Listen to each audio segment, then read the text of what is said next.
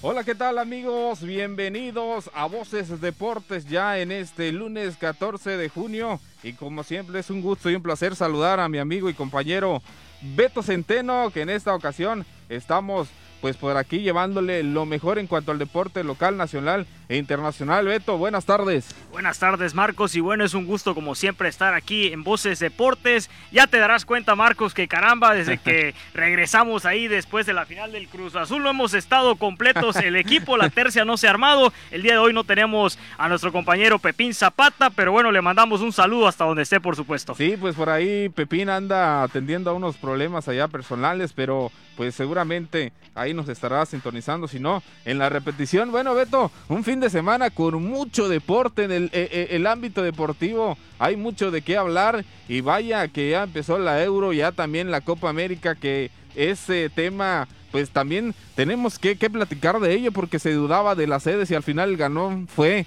por ahí Brasil, que Brasil tenía un fuerte número de casos positivos de COVID y al final se quedaron con la sede para esta Copa América 2021. Así es, mucha controversia, Marco, de que si se hacía o no se hacía esta Copa América. Sabemos que siempre, en cualquier disciplina, los intereses deportivos, eh, económicos, eh, hacen que las federaciones, pues por ahí tengan que solucionar el problema, sea como sea, por ahí problemas legales, precisamente con el gobierno de Brasil. La cosa es que se armó una burbuja ahí en Brasil y precisamente el anfitrión ayer arrancó con victoria de 3 por 0 ante Venezuela. En una Copa América que aún no sabemos si, como muchos eh, pues conocedores del deporte, dicen, no sabe, sabe si se va por ahí eh, a terminar ese torneo por la gran problemática que hay en Brasil, como bien lo dices, por los contagios que aún eh, suceden por eh, esta gran pandemia.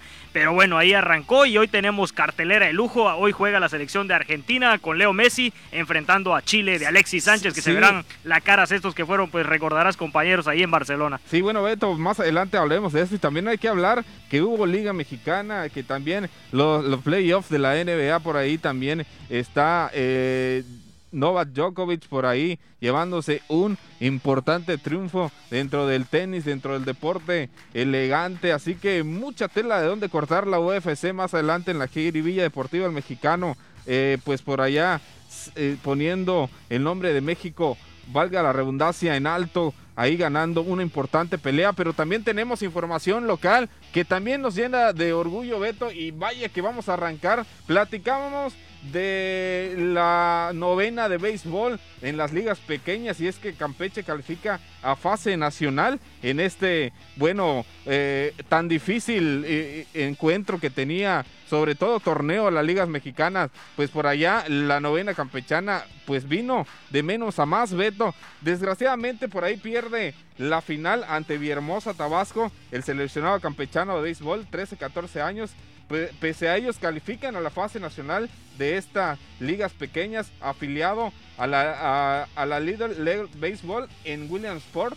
Ya conocemos tan importante torneo que es Williamsport y también platicamos de lo importante que sería para la novena campechana aspirar a más y sobre todo medirse ante equipos de pues muy buena categoría dentro de este, este circuito. Bueno, la selección de Campeche cayó con un marcador final de 15 carreras a cero, pero Beto, no, eh, el, el marcador sí vaya que asusta, pero antes de eso, Campeche en dobles carteleras, vence a Hidalgo, vence a Oaxaca, para la final también se impuso ante pues un equipo de la capital para así llegar y medirse ante el equipo de Villahermosa Tabasco que por ahí los frena, pero pese a ello Campeche pasa a la nacional en estas ligas pequeñas y vaya orgullo de estos muchachos y sobre todo poniéndole el corazón, la garra en este torneo. Así es, y bueno, vamos a recordar por ahí también que esta es la categoría eh, pues eh, de, de, 13, 14 años, estamos hablando de la categoría eh, junior.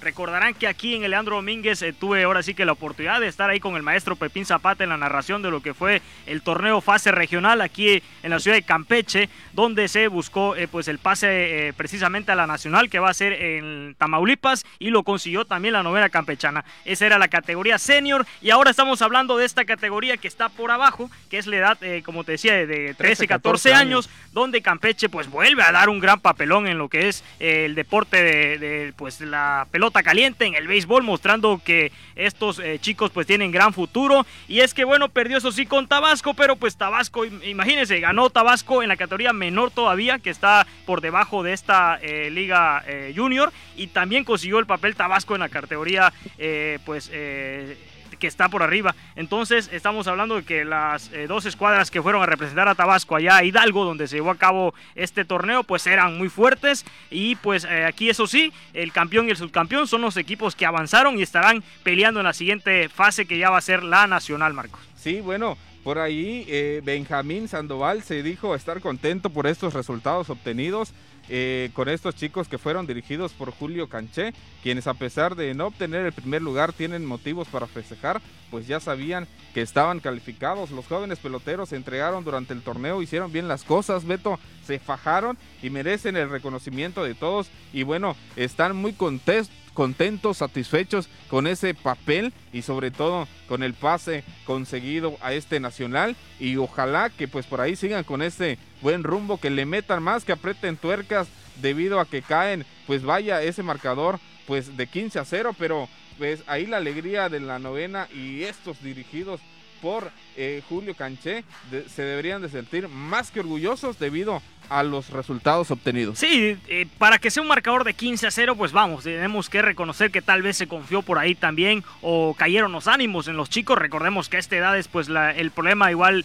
eh, de la falta de experiencia, pues puede hacer que de repente pues ya sabiendo que estaban calificados, pues bajaran por ahí la guardia, demasiado bajaron la guardia, como bien lo dice Marco, y yo creo que eso pudo por ahí afectar a los chicos, pero bueno, consiguieron el objetivo que era eh, calificar a la siguiente fase y caramba, yo creo que ahí está demostrado Marco, como te decía, ya lo hicieron anteriormente aquí en el Leandro Domínguez, la otra camada de chicos, y estos chicos también van a representar en otra fase a Campeche. Queda eh, pues eh, manifiesto que hay talento aquí en Campeche, es ahora sí que cuestión nada más de seguirles el hilo, seguirlos apoyando, y pues para esos equipos ya de Liga Mexicana, caramba, que muchos de ellos sueñan con eso, pues ahí está, ahí está eh, la opción de, de mirar hacia lo que son estos chicos que la verdad vaya que tienen talento y vaya que su sueño va, se ve que va a ser en grande. Sí, bien, pues por ahí hay que seguirle la pista y sobre todo para los futuros encuentros. Oye, Beto, pero también tienes información muy importante de una ciclista que pues nos tiene acostumbrado también a siempre eh, tener buenos resultados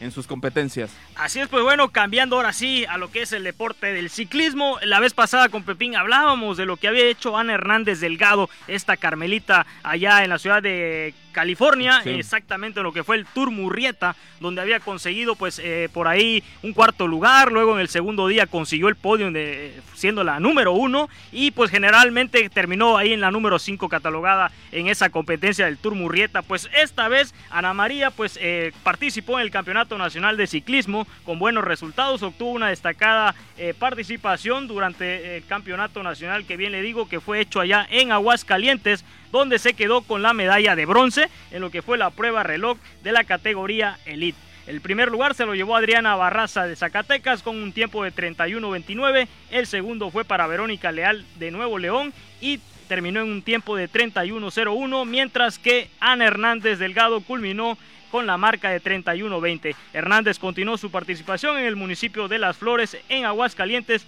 con la prueba de ruta. Pues ahí está otro eh, gran eh, resultado para esta Carmelita que nos deja claro que vaya, que por más que vengan ahora sí que consecutivas las pruebas, el nivel que sigue teniendo es la verdad para aplaudirse. Sí, y bueno, vaya que llena de orgullo a los campechanos y sobre todo representando bien. Bueno, conocemos la trayectoria de la Carmelita Ana Hernández que siempre pues es una mujer aguerrida y siempre anda manteniéndose allá en los, dentro de los primeros lugares y sobre todo el trabajo Beto es muy fuerte. Ya sabemos que un ciclista pues eh, no es nada fácil sobre todo eh, estar a la intemperie con sol con lluvia con aire. Así que no es nada fácil y, muchas felicidades Beto. Y vamos y estamos hablando de todo esto que lleva eh, el deporte que se paró en el 2020 por la pandemia que estamos atravesando y que aún sigue afectando a gran parte del mundo, pero bueno, ya estamos viendo que ya hay más movimiento, el deporte ya está resurgiendo, Beto, y eso habla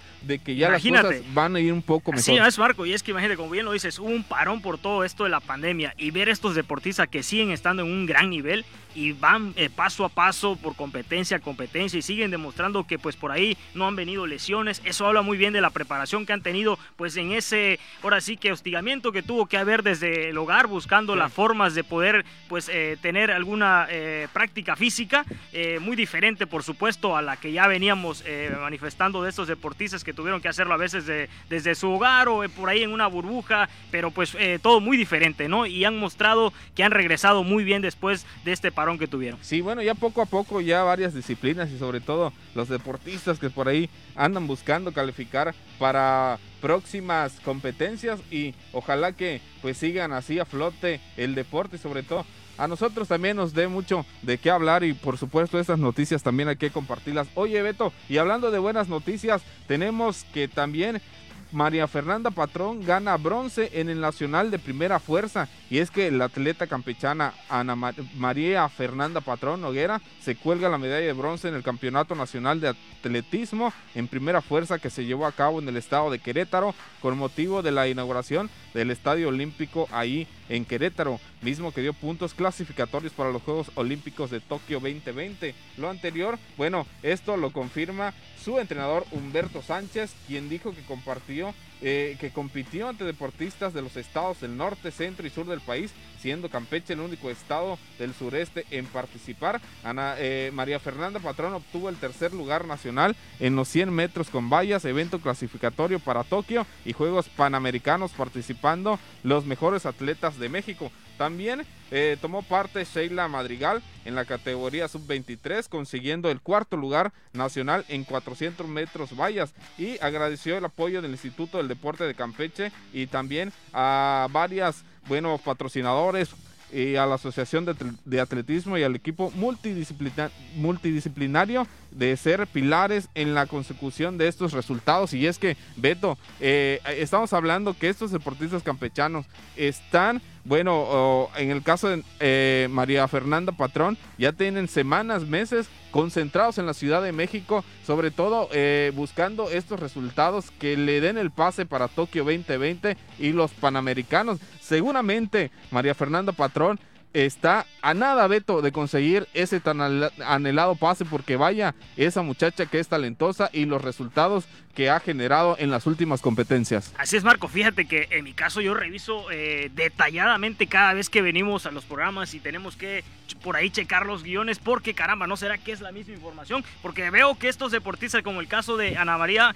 eh, es una fuera de serie. Tremendamente, eh, la vez pasada consiguió dos medallas en diferentes divisiones en lo que fue el campeonato que participó y hoy, pues otra noticia más de ella. Muchos igual por ahí tendrán la duda de decir, ¿será que es la misma información pasada? No, es otro nuevo logro que consigue esta chica, lo igual que pues por ahí también esta chica Madrigal. Eh, ha mostrado que caramba, tenemos dos eh, prospectos, lo que es Sheila y esta eh, María Fernanda, impresionantemente en un orden de que pues a su corta edad están ganando muchas medallas y caramba, qué, qué pues resultado ha conseguido, un tercer lugar compitiendo con otras chicas de parte del centro y norte del país. La verdad que como bien lo dices, ha de ser poco ya lo que le falte para conseguir ese boleto a Tokio, seguramente lo va a obtener porque los resultados siguen siendo muy satisfactorios. Sí, Beto, bueno, hablando del caso de María Fernanda Patrón, ella fue acreedora al Premio Estatal del Deporte en la edición pasada y vaya que siguen los resultados y sobre todo, pues es una chica, Beto, que es muy entregada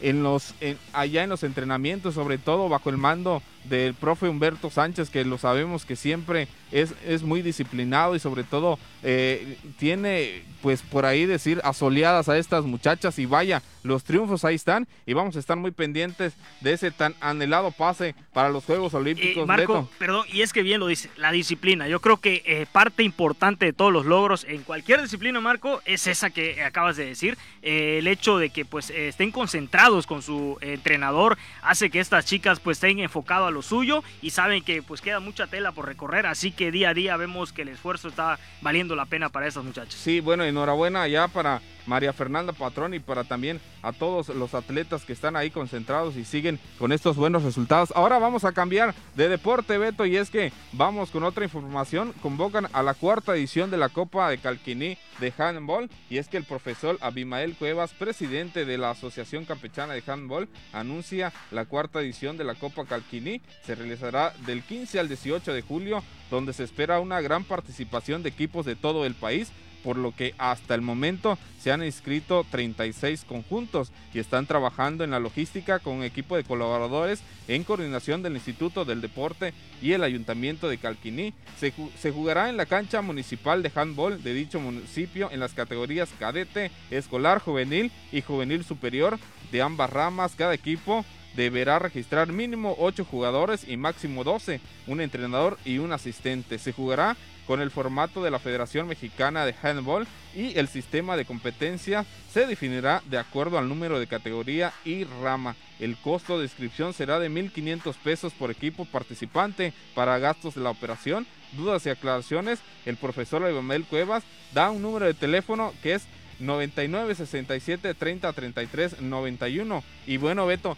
se está armando este evento tan importante donde seguramente la participación de, de, los demás equipos de la República estará presente porque también es un equipo el handball en el 2020 paró este torneo que ya tenían pues previsto y seguramente ya se encuentran más que listos para entrar en acción todos ellos. Así es un deporte pues que ahí va, el famoso balomano como le llaman, eh, lo hemos visto por ahí, te he tenido la oportunidad de verlo Marco en eh, mundiales precisamente eh, de este deporte donde predominan aquellos equipos ahí nórdicos, equipos ahí también la parte ahí de los búlgaros, este, países como Letonia, que son los que predominan en este tipo de disciplina. Es un deporte que me parece muy interesante, fíjate, pues el hecho de ser muy parecido precisamente como una retita esas que vemos ahí de, fútbol, de futsal, eh, pero con la mano pues lo hace muy atractivo a mi parecer, al igual que el waterpolo. Son deportes que eh, me gustan mucho eh, de repente cambiar por ahí, vamos a dejar de un lado el fútbol y vamos a ver ese tipo de disciplinas que la verdad son muy llamativas. ¿no? Sí, vete, y bueno, también será muy importante en este evento para todos los participantes llevar al pie de la letra todos los protocolos sanitarios por la campaña anti-COVID donde todos los miembros de cada delegación deberán usar cubrebocas a cada momento y presentar sus pruebas de antígenos con vigencia de una semana. Así que, pues, así esta nueva forma en el deporte, con protocolos bien organizados y sobre todo todo para eh, que este, e, este evento salga, pues salga todo a flote y sobre todo garantizar la seguridad de todos los participantes porque debido a lo que está ocurriendo con esto del COVID, vaya que sí deben de tener todos en cuenta esos protocolos, Beto. Pero también tenemos otra información. Sí, Marco, y es que bueno, aprovechando precisamente que estamos hablando de Halban, pues eh, Handball, pues fíjate que ya dos jugadoras eh, fueron seleccionadas. El campamento con la preselección mexicana, el deporte, pues como bien te lo decía, está creciendo en Campeche.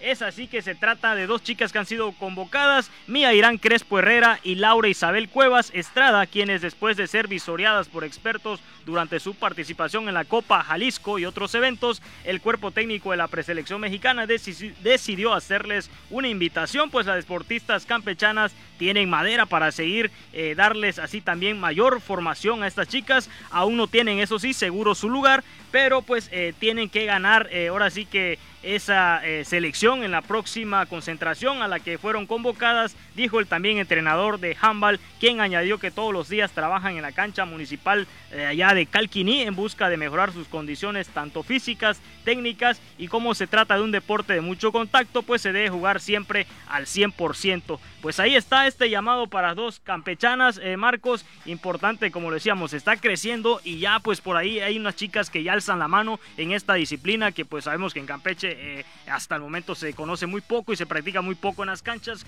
pero ahí en Calquiní se le está dando mucho realce a este deporte. El trabajo, por supuesto, del profesor Abimael está rindiendo frutos. Sí, Beto, hablando de, la sede ahorita en Calquiní, eh, el handball también lo, practicaban aquí al ladito en el Deportivo 20 de noviembre, todas las tardes. Eh, había una concentración de jóvenes platicando, practicando este deporte y vaya que ya... en la universidad también, eh, tiene su propio equipo de handball. Y, mira, y qué bueno que ya se están armando pues varios equipos, sobre todo para darle realce a esta liga. Sí, aumenta el nivel. Campeche tenga una selección para los próximos eventos bien cimentada y sobre todo vemos que ya están saliendo nombres importantes como este de dos chicas, así que pues vaya, es interesante el crecimiento que ha tenido el balón mano aquí en la capital campechana. Sí, pues ahí está, mucha suerte para mí, a Irán Crespo y Laura Isabel Cuevas, estas preseleccionadas para el eh, preselectivo de la selección de handball mexicana. Sí, bien, Beto, ¿qué te parece si nos vamos a una pausa? Todavía tenemos mucha información y es que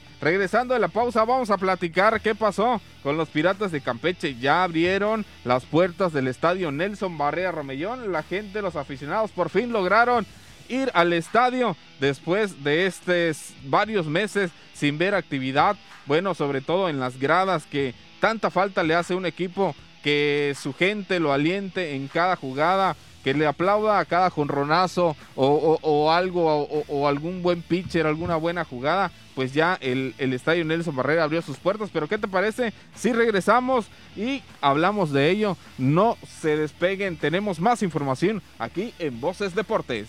Bien, ya estamos aquí en la segunda parte, Marco de Voces Deportes. Y pues bueno, como bien lo decías, estábamos eh, por ahí mencionando lo de los piratas. En un ratito vamos a hablar más sobre esos cañonazos que ya se sintieron en Nelson Barrera, Marco. Pero por ahí nos tienes otra nota para seguir este programa. Sí, bueno, y hablando, continuando con las noticias buenas para las delegaciones. Bueno, campechanas ya. Hay una lista de la delegación campechana para nacionales CONADE para este 2021, Beto, amigos, con un total de 104 atletas en 17 deportes. La delegación campechana participará en los nacionales CONADE 2021 que tendrán como sedes los estados de Nuevo León, Jalisco, Guerrero, Colima y Aguascalientes.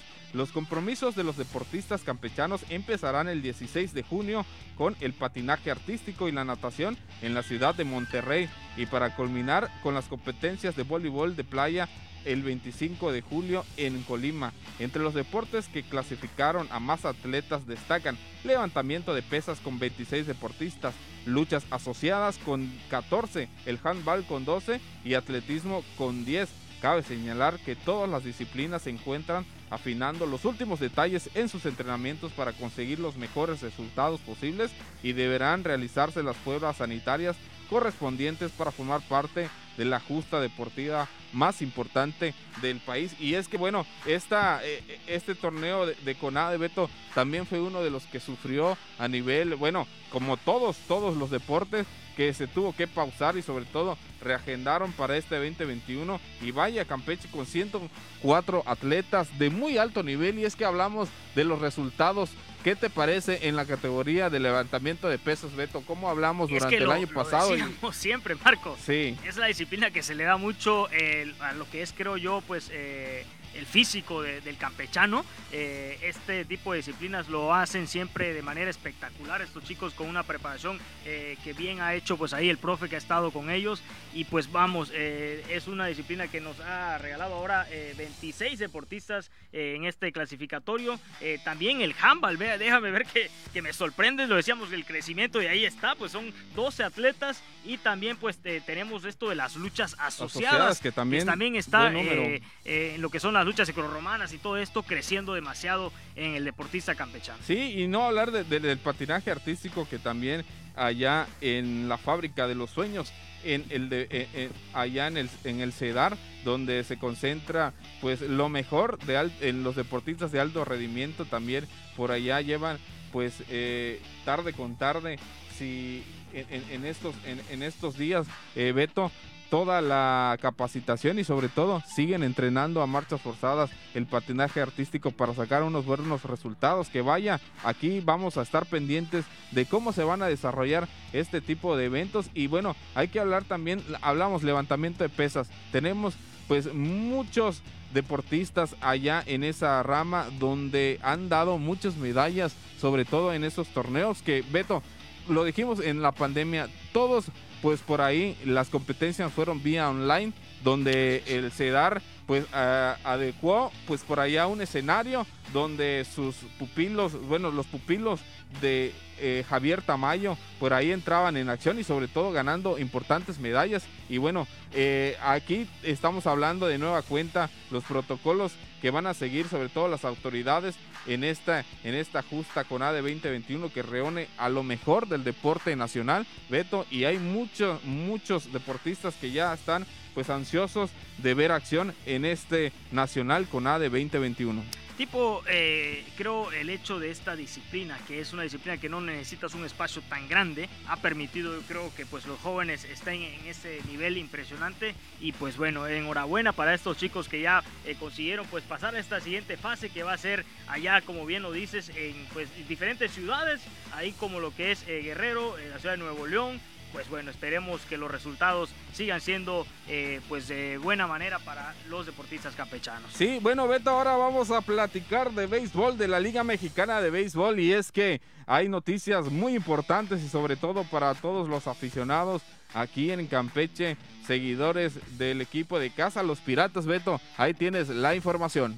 Así es, pues bueno, en el Nelson Barrera abrieron por fin las puertas para la afición se pasaron un total de 656 días, 21 meses y 17 días después del último juego en casa. La afición campechana volvió al estadio Nelson Barrera este viernes cuando los Piratas recibieran a los Mariachis de Guadalajara, uno de los equipos de expansión de la Liga de Béisbol que trae, pues sí, el atractivo, el titán Adrián González, ex Liga Mayorista, que estuvo aquí en nuestra ciudad capital. Fue precisamente pues el domingo 25 de agosto cuando los Piratas jugaron, eso sí, su eh, partido con público, el último duelo que fue ante los Guerreros de Oaxaca. Pues ahora los fanaticada, la fanaticada estuvo ahora sí que... Eh, con mucho júbilo en el primer partido donde los Piratas lograron la victoria en una serie Marcos que culminó empatado a uno luego de las inclemencias del tiempo. Así es, Beto, el día de ayer, bueno, eh, bueno, eh, te vieron desde el sábado doble jornada, pues ah, no se llevó a cabo solamente donde Piratas gana el día de ayer, pues un partido recortado en, cinco entradas y medias, por ahí el triunfo se lo agencia 4-0 el equipo de Mariachis de Guadalajara, que bueno, venía eh, Mariachis, eh, Beto, aquí al Nelson Barrera con un récord de la ofensiva más poderosa de la Liga Mexicana de Béisbol, Piratas de Campeche los frenas. Aquí los mariachis no cantaron las rancheras en el primer encuentro. ya en el segundo, Beto, pues la lluvia hizo de las suyas. Y vaya que el equipo de Piratas de Campeche, Beto, pues por ahí, después de los primeros 21 juegos del rol regular, eh, tienen tres juegos suspendidos por lluvias, dos de ellos ante Leones de Yucatán y uno con los Olmecas de Tabasco y también el cancelado con los mariachis de, Guadalajara. En cinco entradas, el expirata Marco Carrillo blanqueó a los filibustinos con pelota de cuatro hits, todos ellos sencillos, y así que la derrota fue para el zurdo Demetrio Guterres en cuatro entradas y un tercio. Permitió las cuatro carreras, que los tapatíos con cinco batazos a terreno de nadie entre los tres buenos extra bases, dos dobles de Adrián González y Anthony García y un corrón de Nico Vázquez. Bueno, vaya que el, el, titán Adrián González, Beto, se platicaba mucho de cómo iba a venir después de su desaparición. Vemos que él era el primera base allá de Los Ángeles Dodger, que bueno, tuvo muy buenas, muy buenos números en, en, las grandes ligas. Y ahora lo contrata Mariachis de Guadalajara y la expectativa era ver en qué nivel venía Adrián González. Y vaya que todavía le sigue dando bonito a la pelota, muestra un gran nivel y sobre todo por eso el equipo de mariachis lidera allá en los números en ofensivas. Así es, y recordemos que los mariachis es precisamente el único equipo de eh, una zona diferente, ya que este viene de la zona norte, que eh, hizo esa gira a lo que es el sureste para enfrentar a los piratas. Eh, pues la serie quedó empatada, bien lo dices Marco, 1 a 1. pues eso de la lluvia ha hecho que muchos partidos, como bien lo dices, se suspendan. 4-0 quedó el día de ayer el, el marcador. Por ahí pues hemos visto que había tenido pues buen bateo eh, Piratas con cañonazos de Burruel y también eh, pues de Jay Austin que están bateando muy bien en esta arranque de temporada. Eh, los Piratas pues ayer quedaron blanqueados, ¿no? Quedaron blanqueados. el caso es que pues bueno, lo importante de la nota es decir que ya pudo haber afición en lo que es el Nelson Barrera. Esto por supuesto que cambia totalmente para los jugadores el sentir al público ahí en las tribunas pues marcando diferencia para los partidos en casa. Vemos equipos como Tabasco que han aprovechado muy bien sus partidos de locales. Eh, por supuesto que esta nota pues eh, es buena. Eso sí, somos el único equipo de la zona eh, bueno, de todas las ligas, que eh, fue el último en, poder abrir las puertas, precisamente apenas esta serie con Mariachis. Y pues bueno, ahí están los resultados. Esperemos que esto ayude también a levantar al equipo, que pues el caso sí de andar por ahí en el line-off todavía en esas eh, últimas posiciones, pues es también, se refiere a los que son los partidos que han sido suspendidos, ¿no? eso también ha afectado por ahí. Pero mira, Beto, si hablamos del standing de la Liga Mexicana Zona Sur, en primer lugar tenemos a México, segundo Puebla, Leones Yucatán se cuenta en el tercer sitio. Esto a Leones Yucatán está a dos juegos, que es México del primer lugar, Águila de Veracruz tres juegos y medio del primer lugar. Luego viene Bravos de León con cuatro del primer lugar. En, el quinto lugar tenemos a Tigres y Campeche eh, se encuentra allá a cuatro juegos. También es que eh, eh, estos juegos están apretadísimos. Sí, sí, Mira, la diferencia a cuatro juegos del primer lugar tenemos equipos como Tigres, Campeche, Tabasco. Bueno, ya Oaxaca se encuentra a nueve juegos respecto al número uno que es México. Y es que, bueno, hablamos de esos juegos que ya algunos han sido reprogramados para los Piratas de Campeche. Y bueno, Beto, vemos que en el bateo sigue respondiendo, tiene, eh, hablamos de eso en su momento en las entrevistas con el arquitecto Jorge Carlos Hurtado. En papel, el equipo de Piratas de Campeche tiene muy buen bateo, sobre todo se ha demostrado en estas últimas series que ha respondido muy bien el bateo y también el picheo ha sacado buenos partidos, así que pues todavía a esto le, le queda mucho Piratas de Campeche con muchísimas posibilidades para un posible playoff que todavía faltan para estos partidos. Sí, por ahí pues recordemos eso sí que fueron recortadas las series, por de hecho esta nueva reprogramación de lo que es el calendario de la Liga Mexicana de Béisbol, eso disminuye pues la cantidad de partidos, sí es cierto, pero bueno, eh, ha afectado sin duda lo de la lluvia, porque pues por supuesto que te baja también por ahí el ritmo que ya traes, y pues bien lo dices, los bateadores han estado muy bien con el Madero, el caso de Olmo Rosario también, que ha estado encendido, el caso también de Madero, Atondo, la verdad que pues eh, Piratas yo creo que eh, las expectativas que se tenían pues tal vez eran diferentes. Yo lo veo muy bien al equipo. Esperemos que pueda remontar por ahí el, índice de victorias y salga de esa zona también. Sí, bueno, vamos a hablar de,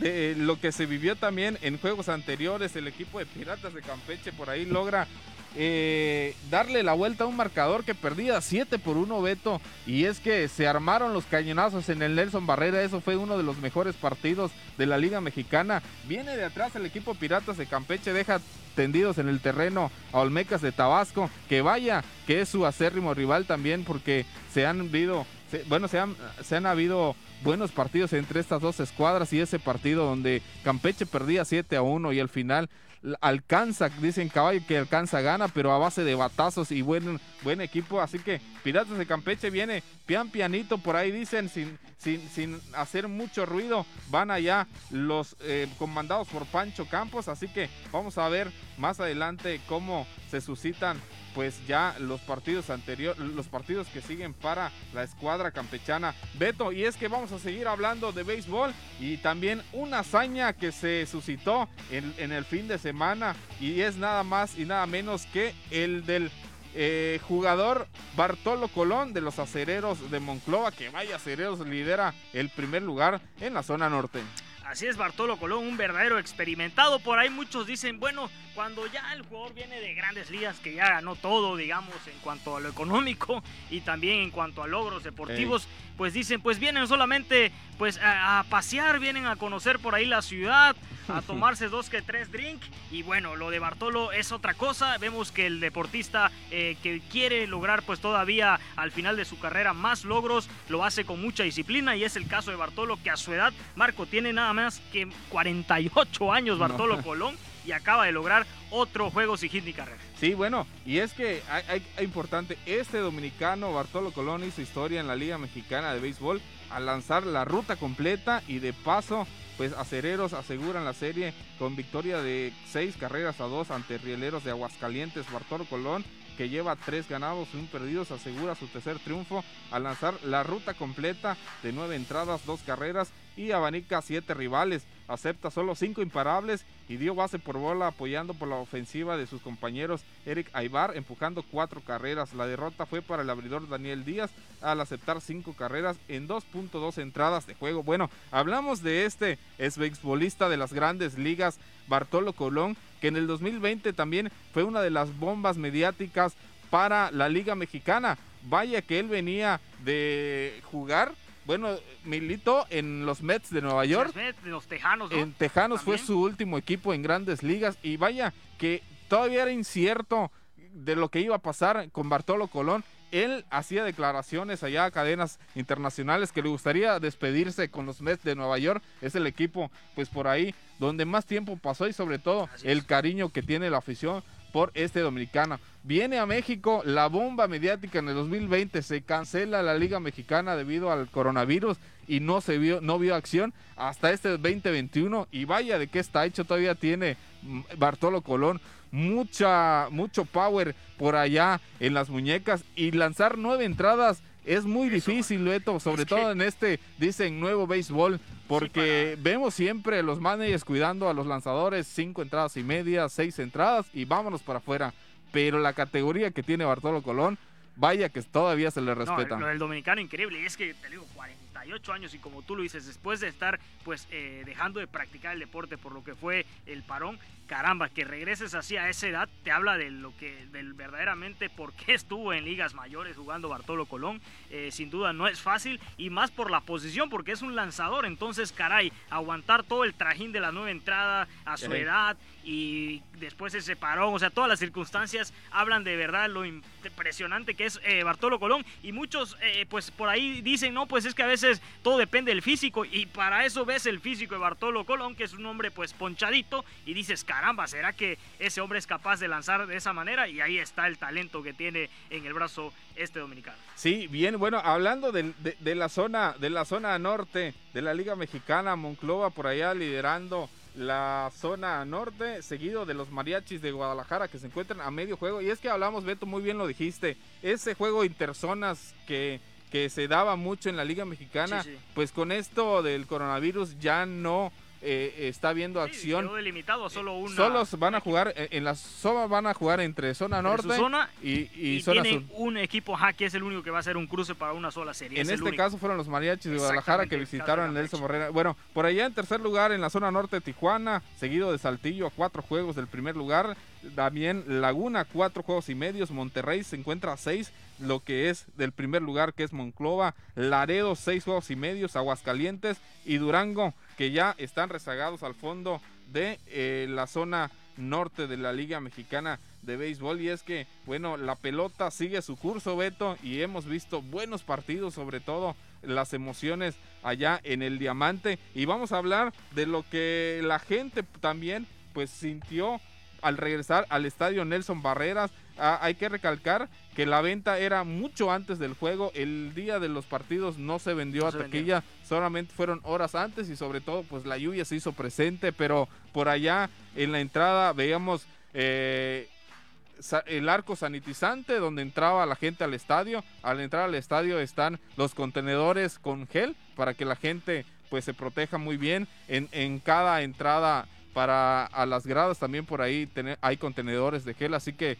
la salud y sobre todo la protección, el protocolo que piden las autoridades sanitarias para entrar a cualquier estadio de la República Mexicana, pues Campeche lo está dando y sobre todo ya es buena noticia que van a estar presentes en los juegos de los Piratas de Campeche. Así es, simplemente pues seguir, eso sí, eh, las indicaciones por parte de la directiva que se dan en lo que es la entrada a Nelson Barrera, porque pues eso sí lo habíamos señalado, son muy estrictos los márgenes que te da la Liga Mexicana para cumplir con cada eh, situación como esta de pues mantener la distancia por ahí, del el uso del cubrebocas y todo esto, así que solo ser rigurosos con eso, mantenerlo así, eh, y pues bueno, es el deporte madre creo yo aquí en la ciudad de Campeche, por supuesto que la gente ha de estar feliz, no solamente pues poderlo ver por ahí desde el hogar, sino también de vez en cuando acudir a lo que va a ser el estadio Nelson Barrera. Y hablando de, pues, de los experimentados, Marco, de esos veteranos de guerra, es el caso también de Yacel Puig, que lo está haciendo muy bien con el Águila de Veracruz. Es el caso también, como lo dices, de Adrián González, que está demostrando que pues eh, todavía tiene esas ganas por jugar al béisbol. Y eso es lo importante que te decía, pues que venga el deportista, ahora sí que a dar lo último que queda en sus brazos, porque pues muchos eh, vienen a veces nada más a cobrar ahí un sueldito más para asegurar, ahora sí que el patrimonio, y pues no, estos deportistas sin duda vienen a seguir siendo profesionales. Sí, bien, ahí lo dijiste, el Águila de la Cruz luce muy bien y sobre todo, pues vamos a, a ver, lo mejor todavía viene en esta liga mexicana que vaya ahí ya hay equipos que se están viendo muy bien y sobre todo eh, los equipos del sur. También ahí encontramos a Leones y Yucatán, pero pues no hay que descartar a los Piratas de Campeche, Beto. Mucho ojo, hay que ver, traen muy buen bateo. Se ve en un equipo en conjunto, se ve que Pancho Campos está liderando a esa novena filibustera y los lleva por buen camino, así que vamos a esperar que se le den los resultados y sobre todo lo más importante, calificar al playoff porque pues es uno de los máximos retos que tiene Pancho Campos en su primer bueno torneo como manager debido a lo que dio como jugador este excelente eh, pitcher. Fue un excelente pitcher ahora está abriendo sus pininos como manager y no lo está haciendo mal. Ya el equipo está respondiendo el bateo ahí va muy bien. El picheo falta ajustarle por ahí algunas cosas pero Piratas de Campeche va a tener pues mucho de qué hablar. Beto, son la 1 con 42, nos vamos a una pausa, todavía tenemos Kiribilla Deportiva. Vamos a hablar de todo lo que ha sucedido en cuanto al deporte nacional e internacional y no se despegue. Eh, regresamos con más aquí a Voces Deporte. Bien, ya estamos de vuelta en esta recta final de Voces Deportes. Marcos, bueno, vamos a pasar ahora sí a lo que es la jiribilla, pues tenemos temas en otros deportes como el tenis, por supuesto hablaremos del triunfo de Brando Moreno y también el problema que está pasando el Tata Martino con la selección. Así que vamos a la grilla y regresamos.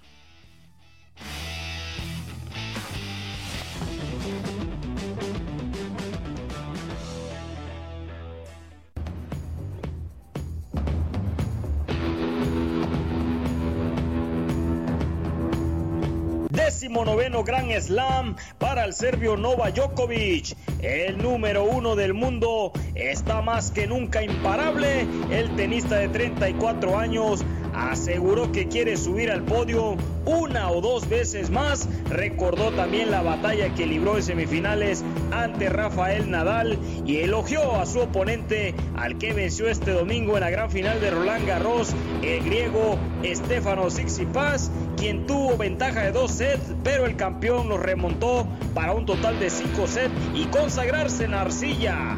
¡Qué elegancia la de Francia!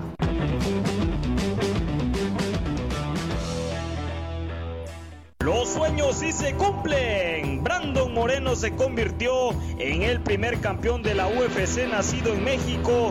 Con 27 años de edad logró obtener el título del peso mosca que estaba en las manos del brasileño Davison Figueredo. Esto en la cartelera del UFC 263 en Arizona. El luchador mexicano originario de Tijuana aplicó en el tercer asalto un estrangulamiento por la espalda a su rival hasta que el brasileño se rindió concediendo así la derrota. Lo emotivo se dio en su entrevista en el ring donde Brandon expresó con júbilo y lágrimas en los ojos, vengo de un país donde se utiliza el sí se puede y a veces no lo logramos, pero hoy sí se pudo. He trabajado tanto para esto en mi vida. ¡Viva México! expresó el mexicano.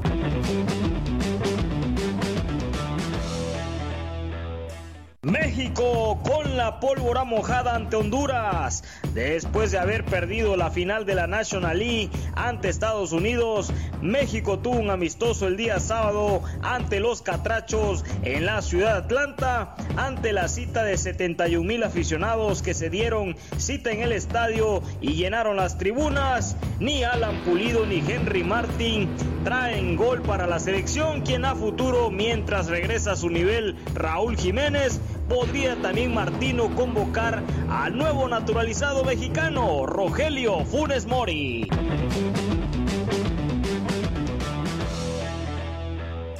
Conmoción en Eurocopa se vivió el sábado durante el Dinamarca y Finlandia, donde el futbolista campeón de la Serie A con el Inter, el danés Christian Eriksen, se desmayó sobre el terreno de juego y recibió reanimación con RCP.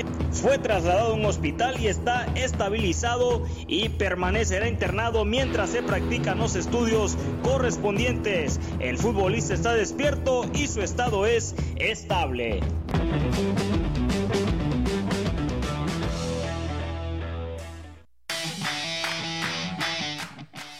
Bien, estamos de regreso y ahí está la información de lo que fue el Roland Garros allá en París. Caramba, lo de Nova Djokovic es increíble, Marcos. Eh, llegó a su gran slam número 19, el segundo conseguido en este torneo en la ciudad parisina. Y caramba, está solo uno de lo que es los premios que lleva Roger Federer y Rafael Nadal en cuanto a campeonatos. La verdad, eh, como él lo dice, ya estoy eh, cansado, de acuerdo a mi edad que tiene 34 me parece, pero sigue logrando grandes cosas el serbio y le ganó a Stefano Tsitsipas, un joven de 22 años que está en su pleno apogeo y ha perdido, eso sí, consecutivamente ya dos finales. No se le ha dado el caso del anterior, creo, perdió con Rafael Nadal, ahora lo pierde con eh, Nova Djokovic. Lo de Djokovic es destacable porque pues, eh, es el primer tenista en ganar todos los torneos de Grand Slam en menos de dos ocasiones en lo que es la era abierta, digamos, ¿no? Eh, así que lo de pues el serbio es increíble de aplaudirle. La verdad que tremendo lo que hizo ayer después de ir perdiendo los primeros dos sets remontó los últimos tres y así consiguió la gran victoria en el Roland Garros. Vimos que fue una batalla épica, sobre todo en cinco sets se sobrepone, pero eh, lo importante es lo que, viene de atrás y se lleva este tan importante triunfo, sobre todo. Fuerza mental, sobre todo, para venir de abajo. Y es muy difícil, sobre todo, ya se confió mucho, creo que su adversario, no sé qué pasó. La juventud, te, digo, de, tal vez del, griego, este Sixi Paz, así es. Pero pues por allá, muy bien por este tenista y sobre todo ahí colocándose dentro de la élite de los dentro de los mejores tenistas que hay actualmente pues sobre todo siguiéndole los pasos por allá a Rafa Nodal. Y, bueno son son de los tenistas actualmente que están al tú por tú por ahí Beto. Sí ya es el número uno ahí marcado hasta el momento en lo que es el ranking pero pues le falta uno solamente para igualar al gran Roger Federer el por supuesto el de Basilea Suiza y Rafael Nadal, español. Pero bueno, yo creo que lo va a conseguir. Ese hombre está todavía hambriento de triunfos y bueno, ahí la dejamos. Ahora pasamos también, Marco, a otra nota importante. La UFC. La UFC, y es que habíamos hablado del triunfo de Checo Pérez allá en Bakú. Eh, también fíjate que esta semana, por ahí se nos escapó la nota del premio que estuvo en el IndyCar este chico Patricio El Pato eh, que consiguió también el campeonato por primera vez y está de líder ahí en lo que es esta categoría que está por debajo de la Fórmula 1. Es una categoría de gran realce lo consiguió este Pato Otward. Y pues ahora otro mexicano en lo que son las artes marciales. Decía muchos, no, pues ya Caín Velázquez, recordarás que Caín fue campeón en los pesos pesados, pero hay que mencionar que Caín no era nacido en México, nació allá en la ciudad de Estados Unidos, aunque fuera de sangre mexicana, así es, efectivamente. De hecho, salí por ahí con las dos banderas al momento de subir al ring. Y pues bueno, este mexicano que es exactamente de Tijuana, eh, consiguió pues este campeonato en los pesos moscas ante un peleador donde ya era la segunda contienda. Se habían enfrentado antes, eh, siendo un empate, eh, una presión muy dividida ante este Davison Figueredo. Y pues bueno, por fin un mexicano ya consiguió un título en lo que es estas artes marciales mixtas, Marco. Sí, bien, y sobre todo hay que, bueno, a lo mejor varios de ustedes tuvieron la oportunidad de ver las declaraciones que anduvieron pues por allá circulando en las redes sociales, como las palabras que dice este mexicano que pues a veces el mexicano se, queda, en el llamerito como lo pasa la selección por ejemplo, pero ahora pues sí se pudo como bien lo dice Marco. Y es que hemos tenido campeones eh, en boxeo, este en otros deportes igual eh, pues el mismo Rey Misterio ahí cuando estuvo en la WWE Round y pues ahora eh, en artes marciales nunca se había conseguido eh, ser eh, campeón, pues el hecho de que lo consiguiera un mexicano. Es la primera vez, por eso es algo importante que imagínate cuando este Dana White, el promotor de la UFC, traiga esto pues a un escenario en tierra mexicana, va a ser tremendamente eh, pues muy esperado por los mexicanos que se han hecho últimamente muy amantes de este deporte que pues es uno de los deportes yo creo más complicados de contacto y pues qué bueno que un mexicano por fin lo haya logrado. Sí, sobre todo vemos ahí en la entrevista todo golpeado, el labio por acá tenía pues ya ciertos golpes en la cabeza, pero la felicidad pues era más mm, era era más que cualquier otra cosa y sobre todo felicidades y el AOFC pues es comandada por un mexicano y vaya, vaya Sí, es un chico, Marco, muy humilde sobre todo. Brando Moreno, si destaca en algo, es aparte eh, la humildad que tiene como eh, luchador y pues eh, yo creo que eso lo ha llevado a lograr este gran éxito en su vida. Un chico que estuvo, yo recuerdo, compitiendo en lo que fue de Contender cuando se hizo el, el, formato aquí en México, donde trajo pues las escuelas para combinar lo que eran luchadores mexicanos y de la parte de Sudamérica. Y déjame decirte que ahí estuvo este eh, Brandon Moreno y pues no, lo, no logró en ese caso el éxito de conseguir este triunfo de The Contender que le diera el clasificatorio para poder tener peleas en la UFC. Fue un chico que ha luchado mucho, ha estado por ejemplo eh, antes de esta, esta es su segunda oportunidad en la UFC, ya estuvo, eh, por ahí tuvo un récord pues dividido entre tres victorias, tres, tres derrotas y pues le dieron de baja por un momento en la UFC, ha regresado, ha tomado la oportunidad y ha conseguido lo que nadie ha podido porque ahí está también por ahí la Pantera eh, Yair y no ha logrado todavía pues eh, quedarse eh, con un campeonato oficial de la UFC. Sí, bueno, ahí queda la satisfacción para su familia, para él y vaya, vaya noticia que dio a todo a todos los mexicanos. Oye, Beto, también un tema muy importante, inició la Eurocopa, este torneo donde pues por ahí pone a lo mejor del fútbol europeo. Oye, y pues se vio también pues, eh, pues todas las miradas estaban puestas en un solo jugador y es que en el fútbol se vio comisionado por el desmayo y el subsecuente, la subsecuente reanimación al futbolista danés Christian Eriksen, que bueno,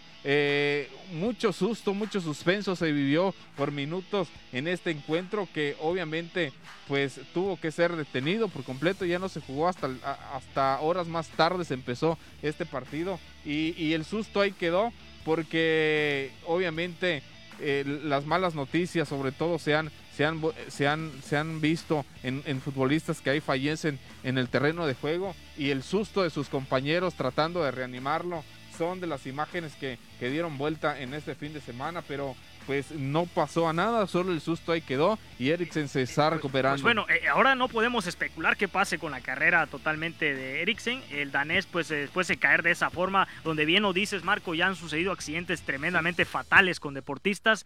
Yo creo que la, la, eh, asistencia médica de hoy en día en, cuanto a fútbol ha mejorado muchísimo, porque eh, hay que decirlo, Eriksen estuvo muerto unos minutos, unos segundos durante el suceso, como bien lo dicen los médicos, después de perder totalmente ahora sí que eh, la conciencia y caer ahora sí que en un estado de paro cardíaco precisamente. El deportista, pues bueno, no somos los expertos para hablar de salud, pero eh, recibió la reanimación cardiopulmonar para poder regresar. Eh, de ahí lo fue trasladado rápidamente a un hospital donde pues ya despertó, gracias a Dios, este futbolista que hay que decir que fue campeón en la Serie A con el Inter de Milán. muchos por ahí médicos que ha tenido en otros equipos como el Tottenham han dicho que tal vez pues el jugador esté bien ya en cuanto a su cuadro de salud, pero es muy difícil pensar que pueda regresar a las canchas porque eh, es un problema cardíaco. Y también por ahí mencionan que tuvo eh, tres meses antes eh, problemas de COVID. Entonces muchos por ahí dicen que tal vez por ahí venga el problema que tuvo porque era un futbolista que antes de ser la preselección de Dinamarca recibió exámenes y, no, y como bien lo dicen los doctores, no había pues una influencia de que tuviera un problema cardíaco, ¿no? O tal vez puede ser hereditario, la cosa es que aún no se sabe y pues desgraciadamente fue una imagen muy fea que por ahí el marcador quedó en un, en un partido que igual resultó emotivo ya que Finlandia que participa por primera vez en una Eurocopa, logró su primera victoria en esta participación que está teniendo y pues eso fue eh, algo que fue pues eh, ahora sí que de menos importancia. Lo importante era ver que el futbolista pudiera estar bien. Ya contestó después de haber despertado desde el hospital y dijo que pues eh, él está más preocupado por sus compañeros que están fuera y que no saben cómo, cómo está él, que pues él ya tiene las ganas por ahí de volver a entrenar, pero te digo, va a ser muy difícil porque cuando es algo cardíaco vemos el caso de Iker Casillas, este cómo la pasó, lo de él ya fue fuera del campo. Precisamente. caramba. Eso de Iker Casilla, ya él decide retirarse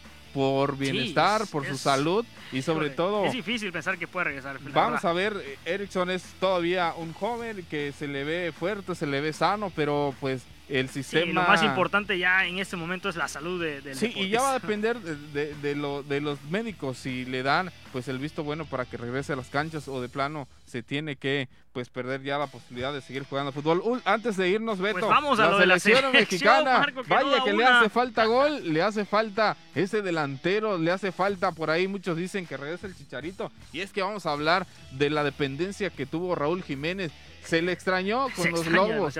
Los Lobos vinieron después de la lesión de ese descalabro que tuvo Raúl Jiménez, vinieron abajo, les hacía falta ese delantero, el que venía haciendo bien las cosas también en la selección. La selección no encuentra gol. La verdad que eh, eh, eh, actualmente los delanteros como Henry Martin ha dado mucho que desear y en el América vino a la baja ya en lo último del torneo. Sí, pues era suplente de Roger. Era suplente de Roger Martínez. Ahora todo el mundo dice, ¿por qué no está Chicharito? ¿Por qué no hablan a Carlos Vela? Y es la incógnita. Acaban de dar pues la noticia que Funes Mori entra como delantero y vaya, acabamos a ver es cómo argentino y el Tata es argentino. Yo creo que la idea del Tata es quedarse con Roger. Habíamos hablado igual eh, detrás de micrófonos que cómo pues no fue convocado el caso de Walter Ormeño, el futbolista que ya recibió su eh, selección eh, para jugar con la con la escuadra peruana allá en la Copa América y decíamos, bueno, es que había estado mucho mejor en el torneo pasado el caso de este jugador Ormeño, Santiago Ormeño, perdón, hijo del gran Walter Ormeño, jugador que fue arquero del América por ahí, y te decía, pues bueno, eh, ahora yo creo que la cosa con Chicharito, que ya regresó a un buen nivel, no es futbolísticamente. sinceramente yo creo que lo del Tata, y, o no solo el Tata, la directiva, eh, ahí John de Luisa y todo el grupo que maneja la selección, los federativos, no quieren al Chicharito sin duda en la selección. No, no sé si es porque crea mal grupo o alguna situación, pero pues ya no es por ahora sí que la necesidad, porque si dices, bueno, pues es que está en su momento, está metiendo goles, ahora sí te sirve ya sea para la Copa Oro, eh, que puede ser un torneo para que agarre aún más su nivel el Chicharo, pero vemos que no es así, sin duda lo del Chicharo es extra cancha y lo de Raúl Jiménez va para largo, tenemos que decirlo, va para largo. Ahora te pregunto, no sé cómo ves tú que Funes Mori, porque Funes Mori tampoco es que haya tenido un buen torneo últimamente con el Monterrey, sea ese pues naturalizado que nos pueda salvar las papas del fuego para lo que va a ser de aquí ya la Copa de Oro y siguiente pues lo que es la clasificatoria mundialista, ¿no? Seguramente pues él entra como emergente por ahí como en el béisbol porque Funes Mori no se me hace como ese delantero que pueda pues salvar a la selección mexicana en esta preparación que tiene rumbo, porque todavía viene la eliminatoria y ahí tiene eh, el técnico nacional, tiene que ver pues lo mejor que tenga sobre todo. Y, es que Marco, por ejemplo, hemos visto igual los partidos de la selección eh, que va a los Juegos Olímpicos, ahí va a llevarse a Henry Martin. O sea, ahí en la Copa Oro no va a estar eh, Henry Martin tampoco por lo mismo. Alan Pulido lo vemos, a veces eh, los que lo vimos en Chivas, sabemos que no es un centro delantero, no es un 9 Alan Pulido, ¿no? Y falla mucho. Y falla mucho, no tiene mucha seguridad al momento de definir. Entonces, que nos hace falta a la selección un 9, es sin duda que sí, pero... Que se eh, lleven al Cabecita Rodríguez. que naturalicen, que al Cabecita. No, no, el Cabecita la está rompiendo ahí con Uruguay en Copa América, hay que seguirlo, así que, pues bueno, yo, yo sí creo que, pues... Eh, la verdad es que hubieran convocado al Chicharo. Hay que decirlo, hay que darle su lugar porque es el máximo anotador de la selección mexicana y parece que está agarrando eh, su mejor nivel y ha jugado en los grandes equipos como el Man U y el Real Madrid.